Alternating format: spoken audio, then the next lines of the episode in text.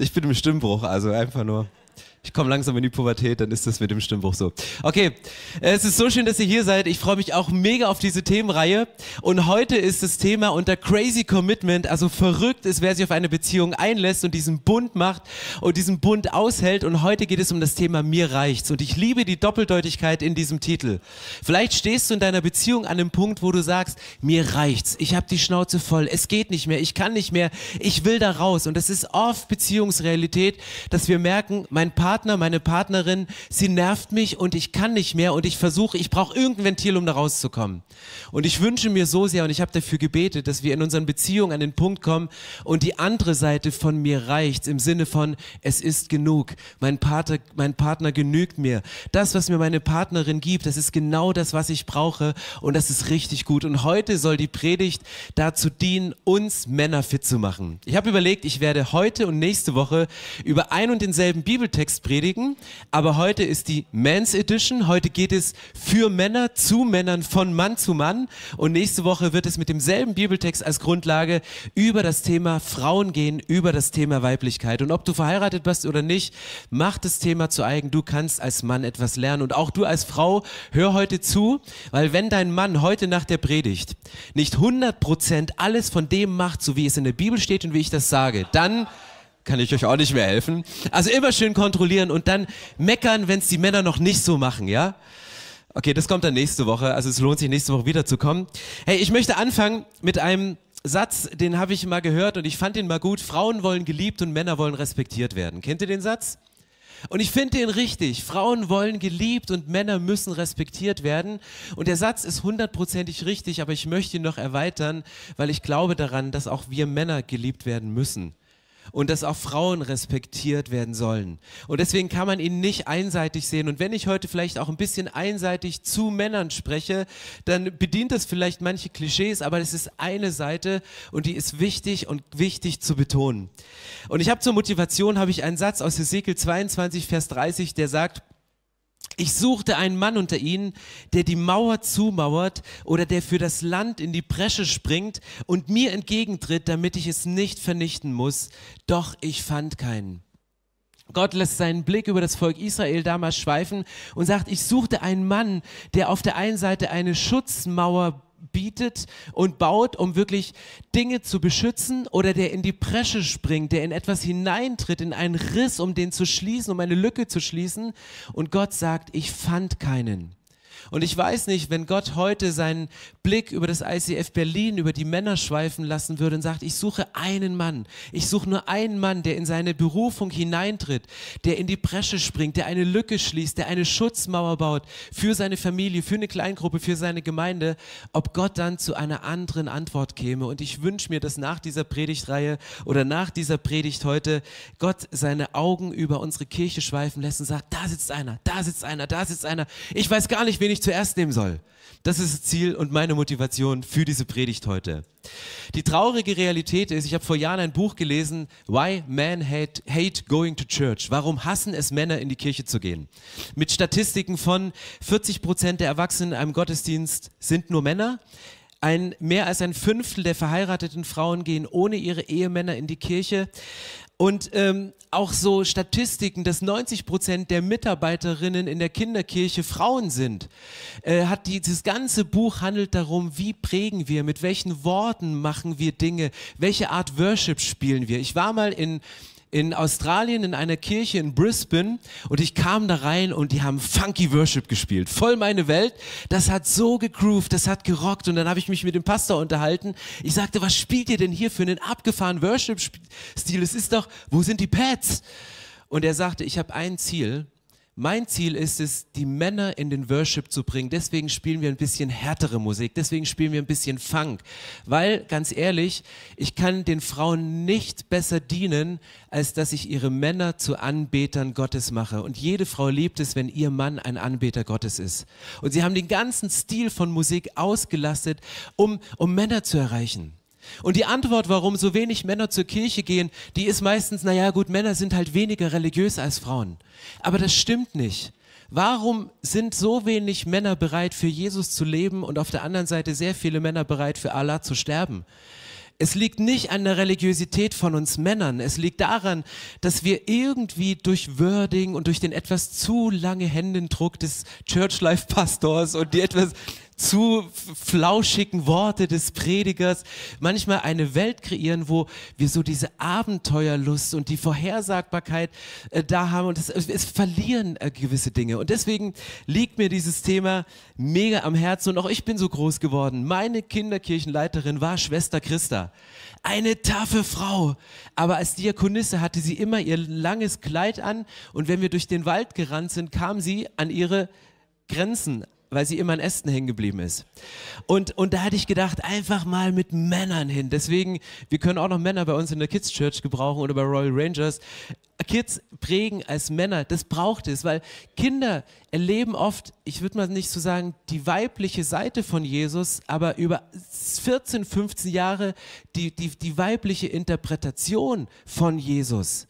Und lasst uns da unsere männliche Interpretation ganz bewusst reingehen, indem wir in der nächsten Generation reingehen. Aber ich merke, ich rede mich hier gerade in Rage, ich könnte rausgehen.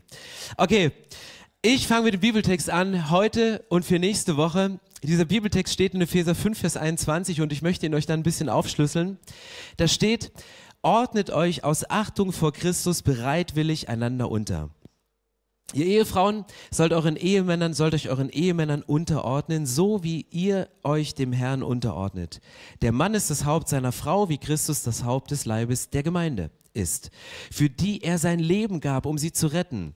So wie die Gemeinde sich Christus unterordnet, sollt ihr Ehefrauen euch auch euren Männern in allem unterordnen. Und die Ehemänner liebt eure Frauen mit derselben Liebe, mit der auch Christus die Gemeinde geliebt hat. Er gab sein Leben für sie, damit sie befreit von Schuld ganz ihm gehört, reingewaschen durch die Taufe und das Wort Gottes. Er tat dies, um sie als herrliche Gemeinde vor sich hinzustellen, ohne Flecken und Runzeln oder dergleichen, sondern heilig und makellos. Genauso müssen auch die Ehemänner ihre Frauen lieben, wie sie ihren eigenen Körper lieben. Wenn ich so manche Körper von Männern angucke, denke ich so, wir lieben, wenn das das Maß der Liebe für eure Frauen ist. Okay, ähm, kurzer Seit Seitnotiz. Wo bin ich? Ähm, ich lese einfach nochmal vor. Genauso müssen auch die Ehemänner ihre Frauen lieben, wie sie ihren eigenen Körper lieben. Denn ein Mann liebt auch sich selbst, wenn er seine Frau liebt. Niemand hasst doch seinen eigenen Körper, sondern sorgt liebevoll für ihn, wie auch Christus für seine Gemeinde, also für, für sein Leib, also für die Gemeinde sorgt. Und wir gehören zu seinem Leib. In der Schrift heißt es, deshalb wird Mann, Vater und Mutter verlassen und sich an seine Frau binden und die beide werden zu einer Einheit. Das ist ein großes Geheimnis, das ich euch deute es als ein Bild für die Einheit von Christus und der Gemeinde. Deshalb sage ich noch einmal, dass jeder Ehemann seine Frau so lieben soll, so wie er sich selbst liebt und dass die Ehefrau ihren Mann achten und respektieren soll. Ihr merkt, in diesem Bibeltext steckt so eine Menge drin, dass man wirklich zwei Wochen über diesen Bibeltext sprechen möchte. Meine Frage, die ich an den Anfang stellen möchte, was bedeutet eigentlich geistliche Verantwortung für Männer? Was bedeutet es, wenn Männer ihre geistliche Verantwortung wahrnehmen? Und das, was man hier liest, das sind krasse Worte. Und lange Zeit wurden diese Worte, wurden genau dieser Bibeltext von Männern missbraucht, die so eher patriarchalisch unterwegs waren, um ihre Frauen zu unterdrücken. Aber Unterordnung ohne Liebe ist Sklaverei. Und viele Männer haben Frauen über Jahre unterdrückt zu Hause unter einem religiösen Deckmantel. Und ich möchte mich bei euch entschuldigen, wenn das Teil eurer Geschichte ist. Dass wenn Ehemänner, Väter, Großväter euch patriarchalisch unterdrückt haben, wenn ihr nur für kulinarische und körperliche Kost Köstbarkeiten und Dienstbarkeiten zur Verfügung stehen musstet, das ist nicht der biblische Sinn. Das meint die Bibel nicht, wenn es hier um gegenseitige Unterordnung steht, sondern hier steht etwas anderes. Unterordnung ohne Liebe ist Sklaverei. Und das ist nicht gesund, das ist ist nicht zu rechtfertigen. Und ich habe euch ne, ein Bild mitgebracht, um das besser deutlich zu machen. Was steht denn hier? Was steht hier in diesem Bibeltext? Und ihr seht es auf diesem Schaubild. Wir haben super dargestellt, Christus und die Gemeinde und Mann, Frau. Hier ist das Verhältnis in diesem Bibeltext. So wie Christus seiner Gemeinde dient, so sollen Männer ihren Frauen dienen. Wie hat Jesus seiner Gemeinde gedient? Jesus hat sein Leben komplett aufgegeben. Er hat alles hingegeben. Würdest du dich als Frau einem Mann unterordnen, der bereit ist, sein Leben komplett für dich aufzugeben? Das wäre easy, oder? dann kann man das machen. Aber wenn man seinen Posten behält, wenn man sein Recht immer behalten will, wenn man irgendwie demonstrieren muss, dass man doch die Hosen anhat als Mann, obwohl man sie doch nicht anhat, weil die Frau dann doch den Rest irgendwie am Laufen hält, das ist das biblische Bild. Und dann, und das finde ich so faszinierend in diesem Bibeltext, der Zusammenhang, und wir sehen das in der nächsten Slide, es gibt einen Zusammenhang, dass sich der Mann an Christus orientieren soll. Wir Männer, wir sollen auf Jesus schauen und sagen, so hat Jesus gelebt, genauso lebe ich. So wie Jesus sich seiner Kirche gegenüber verhalten hat, so verhalte ich mich. Das heißt, weil Christus in seine Berufung hineingetreten ist, konnte die Gemeinde erst in ihre Berufung hineintreten. Was war die Berufung von Jesus? Jesus sagt, ich bin der Bräutigam, ich gehe hinein. Und weil Jesus in seine Berufung als Bräutigam, der seine Braut erkauft hat am Kreuz, hineingetreten ist, konnte erst die Gemeinde in ihre Berufung als Leib Christi, als Braut hineintreten. Und deswegen wurde die Gemeinde, äh, nochmal zurück, ach nee, steht er hier, äh, ziemlich guter Satz, ähm, oder? So wie Christus sein Leben für die Gemeinde gab, sollen wir Männer unser Leben für die Frauen hingeben. Mega cooler Satz. Und nochmal zurück bitte. Ähm, Christus gibt sein Leben für diese Gemeinde und er geht in die Bestimmung rein. Das heißt, und das ist dieser Kreis, der Mann orientiert sich an Christus und weil die Gemeinde die Berufung lebt, Christus sich in der Gemeinde hineinlebt und dann ist der Satz, nicht die Frau soll sich an der Gemeinde orientieren, sondern wenn du im Epheserbrief richtig liest, steht da drin, dass der Mann in seine Berufung hineintritt, genauso wie Jesus, damit die Kirche ihre Bestimmung leben kann und dass die Frau anhand der Kirche ihre Berufung lebt. Das heißt, wir Männer müssen in unsere Berufung hineintreten. Wenn wir als Männer nicht unsere Berufung wahrnehmen, wenn wir nicht in unsere Berufung hineintreten, dann haben die Frauen kein Orientierungsbild, woran sie sich orientieren können. Und da schließt sich der Kreislauf und ich finde das so faszinierend, äh, was das für uns bedeutet. Was heißt das jetzt ganz konkret? In welche Berufung, in welche Bestimmung ist Jesus hineingetreten?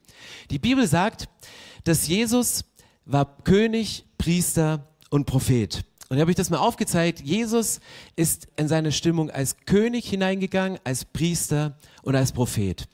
Und dann schuf Gott im Garten Eden den ersten Menschen. Adam ist der Name für Mensch. Und was war die erste Aufgabe von Adam? Er sagte, du sollst regieren. Die Aufgabe eines Königs ist es zu regieren. In 1. Mose 1, Vers 28 steht, und das ist die königliche Aufgabe des Mannes, die lautet regieren. Und Gott segnete sie und Gott sprach zu ihnen, seid fruchtbar, vermehrt euch, füllt die Erde und macht sie euch untertan und herrscht über die Fische des Meeres und über die Vögel des Himmels und über alle Tiere, die sich auf der Erde regen. Und das ist diese verwegene, diese mutige, diese abenteuerliche Auftrag des königlichen Daseins, des Regierens von und Männern, dass Gott sagt, diese erste Aufgabe als König, die du als Mensch hast, bedeutet, regiere, triff Entscheidung, nimm Verantwortung wahr, mach durch die Erde untertan. Das ist der Auftrag für den Menschen nach außen. Dann kommt ein zweiter Auftrag dazu. Was ist das Priesterliche von Adam? Das ist bewahren. 1. Mose 2, Vers 15 steht, die priesterliche Aufgabe des Mannes. Und Gott, der Herr, nahm den Menschen und setzte ihn in den Garten Eden, um ihn zu bebauen und ihn zu bewahren. Das ist der Auftrag Gottes an den Menschen nach innen. Nach außen expandieren, nach außen regieren, aber nach innen diese priesterliche Aufgabe wahrzunehmen, zu beschützen und hier, wie es in dem Schöpfungsbericht steht, diesen Garten zu bebauen und zu bewahren. Und die dritte Aufgabe für den Menschen bedeutet führen.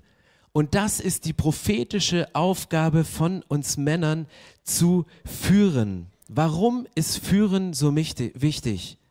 Ich glaube, das einzig wirksame Mittel gegen Verführung ist Führung. Das einzig wirksame Mittel gegen Verführung ist Führung. Und jetzt lasst uns noch mal mit hineingehen in diesen ersten Text. Adam war der erste Prophet der Menschheit, weil Gott hat ihm eine prophetische Aufgabe übertragen und sagt, du darfst von allen Bäumen des Gartens essen, nur nicht vom Baum der Erkenntnis, sonst musst du sterben. Und das sagt Gott, da war Adam alleine. Er hatte Adam geschaffen Gott sagt ihm hier nicht, ähm, übrigens, lieber Adam, ähm, in, also das, was er hier ausspricht, ist der erste prophetische Satz in der Bibel. Warum?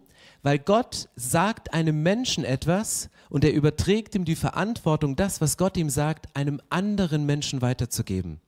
Und wenn dieser Mensch diese prophetische Gabe nicht lebt, das, was er von Gott hört, anderen weiterzusagen, hat der andere Mensch keine Chance, das, was Gott durch diesen Menschen sagen wollte, irgendwie jemals zu hören. Und deswegen ist das für mich der erste prophetische Satz, der hier in 1. Mose steht, dass er sagt, hey, ich sage dir was, ich es wird etwas passieren. Und Gott macht es nicht so, dass er sagt, hey, übrigens, lieber Adam, in zwei Tagen wird äh, der Feind in Form einer Schlange, wird er sich von einem Baum regeln und dann wird er deiner Frau, die ich übrigens erst morgen schaffen werde und die wirst du erst morgen sehen, du weißt noch gar nicht, wie die aussieht und dann wird, wird, wird dieser, wird diese, diese Schlange dieser Frau dann zuflüstern, dir eine Frucht geben und du sollst davon bei, abbeißen.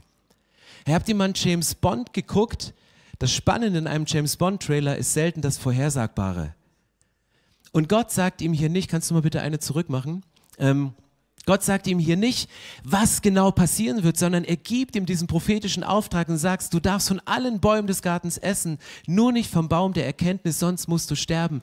Wo war Adam, als Eva von der Schlange diese Frucht bekam, als ihr diese feindlichen Worte ins Ohr gezwitschert worden sind? Er stand neben ihr aber er hat seine prophetische Führungsrolle nicht wahrgenommen. Er hat diese prophetische Führungsrolle nicht eingenommen, weil er stand wortlos daneben und hat in diesem Moment nicht reagiert, hat in diesem Moment nichts gesagt. Und da fängt es an, bereits im Garten Eden, dass der erste Mann seine Verantwortung, die ihm Gott übertragen hat, dieses, dieses Verwegene, dieses Abenteuerliche, dieses Ich setze dich in etwas rein und du kannst es gestalten, aber ich gebe dir auch Verantwortung, eine Person, die ich geschaffen habe. Und das sagt er im zweiten Satz, es ist nicht gut, dass der Mensch so allein ist. Ich will ihm ein Wesen schaffen, das zu ihm, ähm, das ihm entspricht und was zu ihm passt. Und das ist die prophetische Aufgabe des Mannes. Okay, was heißt es, um hier in der Mitte weiterzugehen, was heißt das jetzt konkret für den Mann? Das erste ist Entscheidung treffen. Liebe Männer, trefft Entscheidung. Egal wie, trefft Entscheidung. Revidieren könnt ihr immer noch. Aber ich habe das Gefühl, ob das vor einer Beziehung ist, wo wir uns viele Eisen im Feuer halten, wo wir uns viele Optionen offen halten, wir leben in einer Zeit, in der Entscheidung zu treffen nicht das Einfachste ist. Und ich liebe Männer, die Entscheidung treffen. Ich bin mit einer Frau verheiratet, die eine starke Führungspersönlichkeit ist. Und sie sagte, Stefan, ich habe überhaupt kein Problem, Epheser 5 zu leben. Ich habe überhaupt kein Problem, mich unterzuordnen, solange du Entscheidung triffst. Wenn ich merke, es ist ein Führungsvakuum, Du machst nichts, du bist passiv, was ja immer geil ist, oder? Chillig. Sagte dann, natürlich springt sie dann in die Bresche, natürlich äh, geht sie dann in den Riss rein. Aber deswegen, es ist die Aufgabe für uns Männer, Entscheidungen zu treffen und nicht irgendwelche Optionen offen zu halten. Ich mache mal einen kurzen Ausflug. Es gibt ein Buch Ruth, gibt es drei verschiedene Personen und ähm, diese Person, ich habe das auch irgendwo als Slide, sorry, sorry Aaron, über dicken Applaus, ich verwirre ihn heute ein bisschen, aber ich bin so im Flow, dass ich mich an nichts halte, was ich vorbereitet habe. Genau, Boas, es gibt drei Namen, drei Männernamen und zwar Boas, dieser Name in dieser Geschichte bedeutet, in ihm ist Stärke.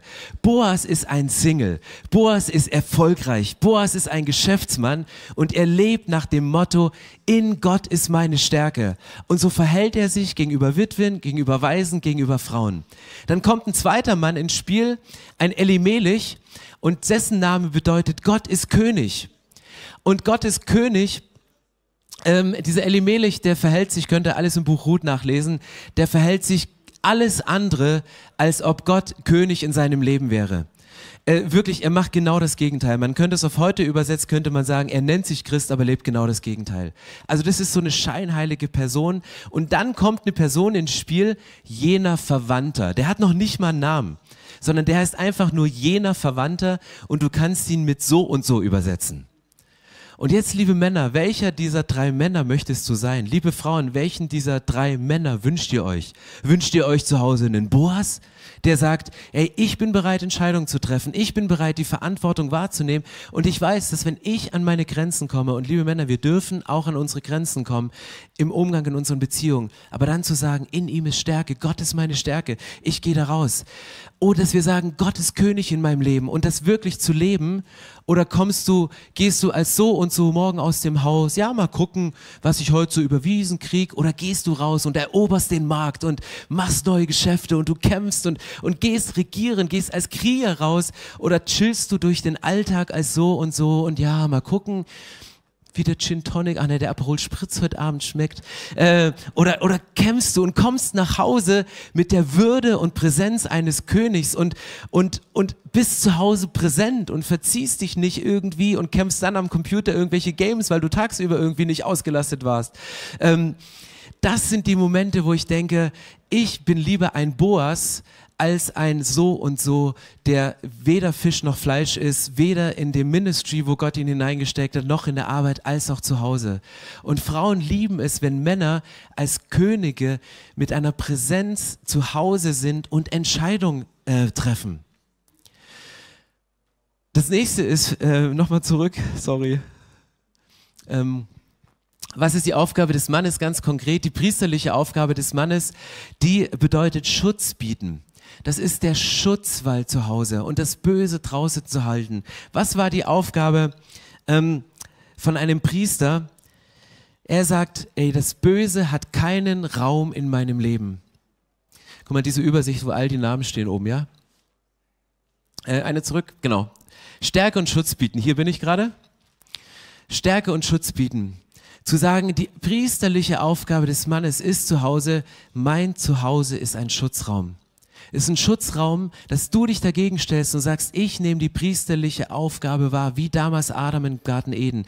Ich halte das Böse draußen und das Böse hat keinen Platz in meiner Familie. Das Böse hat noch nicht mal Raum in meinen Gedanken und das Böse wird auch keinen Raum haben, dass meine Kinder Angst haben müssen, wenn Papa nach Hause kommt. Kennt ihr die Momente? Wenn Frauen sagen, ich sag jetzt nichts, aber wart mal, bis Papa nach Hause kommt. Und das ist Horror für Kinder. Das ist Horror für Kinder, wenn du das durchmachen musst. Und das kannst du genauso umgedreht sehen. Aber Du als Mann hast die priesterliche Aufgabe, einen Schutzraum zu schaffen, da wo du bist und auch in deiner Firma, dass deine Firma, die du leitest, ein Safe Place ist für die Mitarbeiter, dass sie nicht dir als Willkür ausgesetzt sind, dass du heute so, morgen so entscheidest und der so und so trifft auch Personalentscheidungen so, sondern auf den man sich verlassen kann, der loyal ist, der zu seinen Worten steht, der die Rechnung bezahlt, die er äh, rausgeschickt hat oder bezahlt bekommt, die er rausgeschickt hat, geht in beide Richtungen. Stellt euch mal vor, jeder Mann würde das so leben. In was für einer krassen Welt würden wir leben?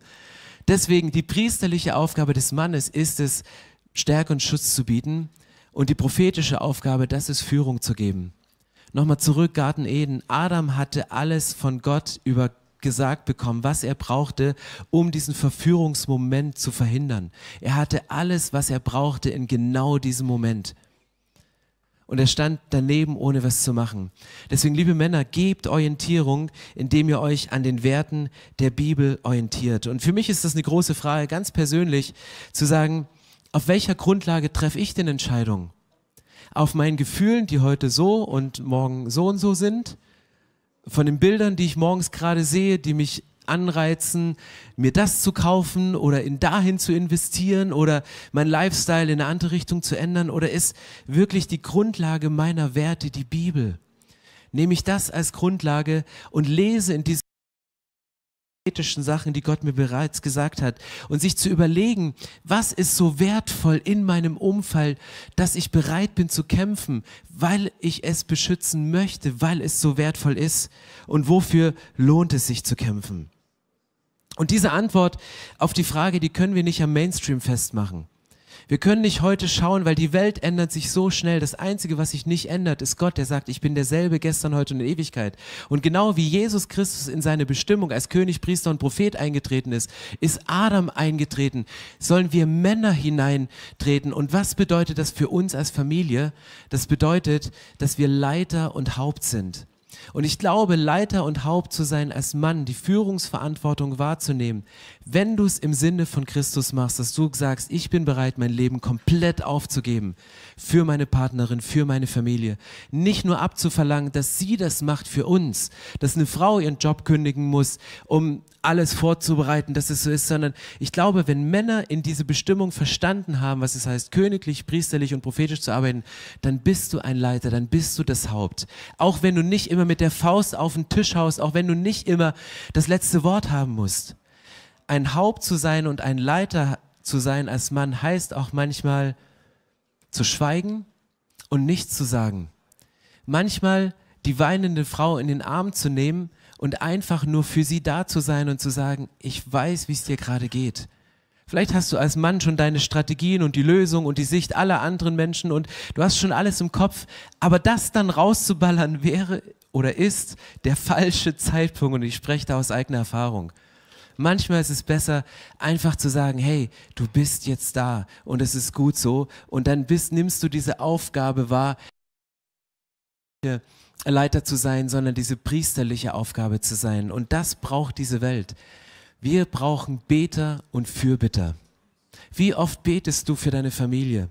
Für deine Kinder. Wir haben in der Schwangerschaft für alle unsere Kinder gebetet ähm, und verschiedene Attribute über ihn ausgesprochen, die sich alle erfüllt haben. Und es war so gut, da zu beten. Und irgendwann, für uns war das völlig normal. Das haben wir irgendwann im Familienkreis erzählt. Und dann sagten unsere Freunde, ja, das wussten wir gar nicht, das hätten wir auch mal machen können anzufangen, bevor ein Kind geboren wird, dafür zu beten, die Entwicklung zu begleiten. Und ich weiß von meinen Eltern, dass sie jeden Morgen alle Enkel, Urenkel durchbeten. Die beten jetzt für diese Predigt, weil sie wissen, Sonntag 10 Uhr, unser Sohnemann, also ich bin immer noch der Sohnemann, ich bin jetzt Großvater, ne? aber bin immer Sohnemann, die beten und ich weiß das. Und es wird was wegfallen, wenn sie nicht mehr da sind. Und Männer sind Fürbitter, Männer sind Beter in den Familien und Orientierung geben. Und das ist für mich das Pastorale und das Hirtliche. Das ist das Hirtliche, was du leben kannst, zu sagen, ich schaffe einen Raum, leite deine Familie so, wie du deine Kirche leiten würdest, wie eine Kleingruppe, leite sie geistlich und geh da hinein. Die Frage ist jetzt, wann ist ein Mann ein Mann? Weißt du, gesucht werden ja heute, und das ist, wenn man sich am Mainstream orientiert, dann, dann braucht es die auf die netten Seiten reduzierten Männer. Aber wenn wir zu Hause nur die auf die netten Seiten reduzierten Männer haben, dann fehlt uns ein Teil, den Gott ganz bewusst in die Männer hineingelegt hat. Das Wilde, das Abenteuerlustige, das, das Erobernde, das ich erweitere mein Gebiet, ich übernehme Verantwortung war, das fehlt uns. Und manche gärtnernden Männer, die müssen mal wieder raus in die Wildnis. Die musst du mal ohne Handy auf dem Kanu irgendwo in Spreewald schicken oder nach Westpolen, wo die Seen blau sind, dass du bis zum Grund gucken kannst und dass sie mal als Männer nackt unterm Wasserfall duschen und einfach mal ihre Männlichkeit mal wieder spüren. Statt nur angepasst zu Hause Dinge tun zu müssen, die so da sind. Und das ist für mich heute das Schwierige. Weil ich glaube, dass wir solche und solche Männer hier bei uns haben. Das ist solche Männer, es gibt immer noch die Machos der Neuzeit. Und den Machos der Neuzeit, die das, diesen Vers, diese Verse aus Epheser 5 immer noch nehmen, um ihre Frauen im Zaum zu halten, weil ihnen irgendwie gefühlt, weil sie das Gefühl haben, sie haben die Hosen nicht mehr an und dann solche Dinge nehmen, diesen Männern würde ich sagen, hey, lebt das Priesterliche, seid da für eure Frauen, hört zu, seid empathisch, geht da hinein. Aber vielleicht müssen wir manchen Männern heute auch sagen, ihr dürft auch mal vom Herd weggehen. Und geht mal raus, geht mal in die Wildnis, leiht euch mal ein Fahrrad, leiht euch mal ein Motorrad, macht mal ein Abenteuer. Und mit, zur Himmelfahrt mit einer Kutsche zu fahren, das ist nicht Abenteuer, liebe Männer. Das ist, das ist überhaupt kein Abenteuer. Mal so richtiges Abenteuer. Ihr müsst mal zu unserer Kleingruppe kommen. Wir haben Donnerstag so Zeug gesponnen. Das war Abenteuer. Da gehen Männer über ihre Komfortzone hinaus. Also, also genau. Das kommt beim nächsten Mal, wenn wir es erlebt haben. Okay. Ähm, was bedeutet das ganz konkret, Epheser 5? Es bedeutet, dieser Kreislauf von Christus ist in seine Bestimmung hineingetreten, damit die Gemeinde in ihre Bestimmung hineintreten konnte. Und wenn die Gemeinde in ihre Bestimmung hineintritt, dann gibt es Orientierung. Und wenn ein Mann in seine Berufung hineintritt, dann hat die Frau die Chance, in ihre Berufung hineinzutreten. Und das finde ich das Spannende an diesem Pfeil am Anfang. Nicht die Frau orientiert sich an der Gemeinde, sondern die Gemeinde orientiert sich an der Frau. So steht es hier im Epheserbrief Kapitel 5. Der Mann orientiert sich an Christus, die Gemeinde wird von Christus genährt. Und die Gemeinde schaut auf die Frau, wie sie aufblüht unter der Führung, unter der Leitung des Mannes, unter seinen Gebeten, unter dem Schutzraum, unter seinen Entscheidungen, unter dem Wahrnehmen seines prophetischen Potenzials, seines Betenden. Und dann hat die Gemeinde die Orientierung. Das ist so spannend. Ich gehe da nächste Woche nochmal tiefer drauf ein, weil es ist für mich so ein Nugget, was wir verstehen müssen, um diesen Gesamtkontext nicht nur um irgendwelche Klischees zu bedienen, sondern zu verstehen, was war der ursächlichste Gedanke. Ich möchte heute aber gerne in einen Punkt hineingehen, vielleicht für euch Frauen heute in dem Moment, was ist, wenn ein Mann oder dein Mann oder ein Mann in deinem Leben sich nicht so verhält, als würde er Respekt verdienen? Dass er Dinge tut, Dinge denkt, Dinge macht innerhalb eurer Familie, außerhalb eurer Familie, innerhalb der Gemeinde, außerhalb der Gemeinde, wo du sagst, das kann ich nicht respektieren, das darf ich nicht respektieren. Da kommt Epheser 5 ins Spiel. Der erste Satz, ordnet euch in allem einander unter. Es wird Momente geben, wo du als Frau sagst, ich kann das gerade nicht respektieren, weil mein Mann verhält sich anders. Er verhält sich nicht so, als dass ich ihm den Respekt und die Liebe geben kann.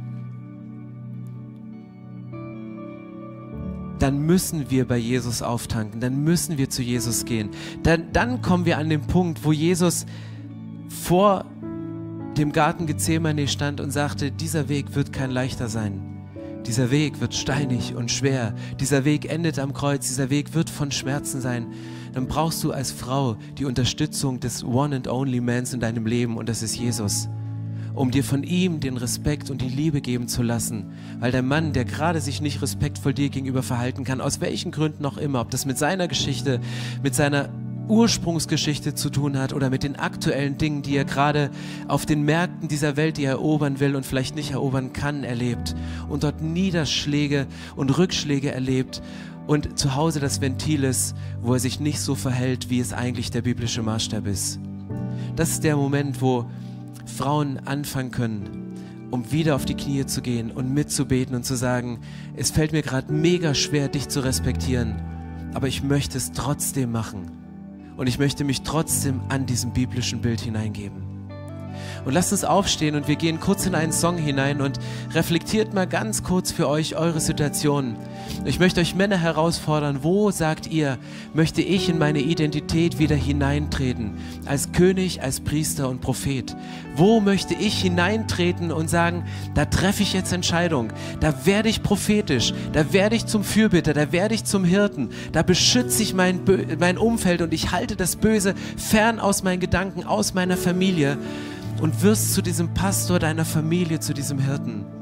Und ich Frauen möchte ich bitten, während dieser Zeit zu denken, hey, wo ist gerade ein Moment, wo ich der Person, die ein Mann in meinem Leben ist, nicht mit Respekt begegnen kann, um anfangen für ihn zu beten. Und ich möchte gleich stellvertretend ein Fürbittegebet sprechen für uns Männer und für uns als Kirche.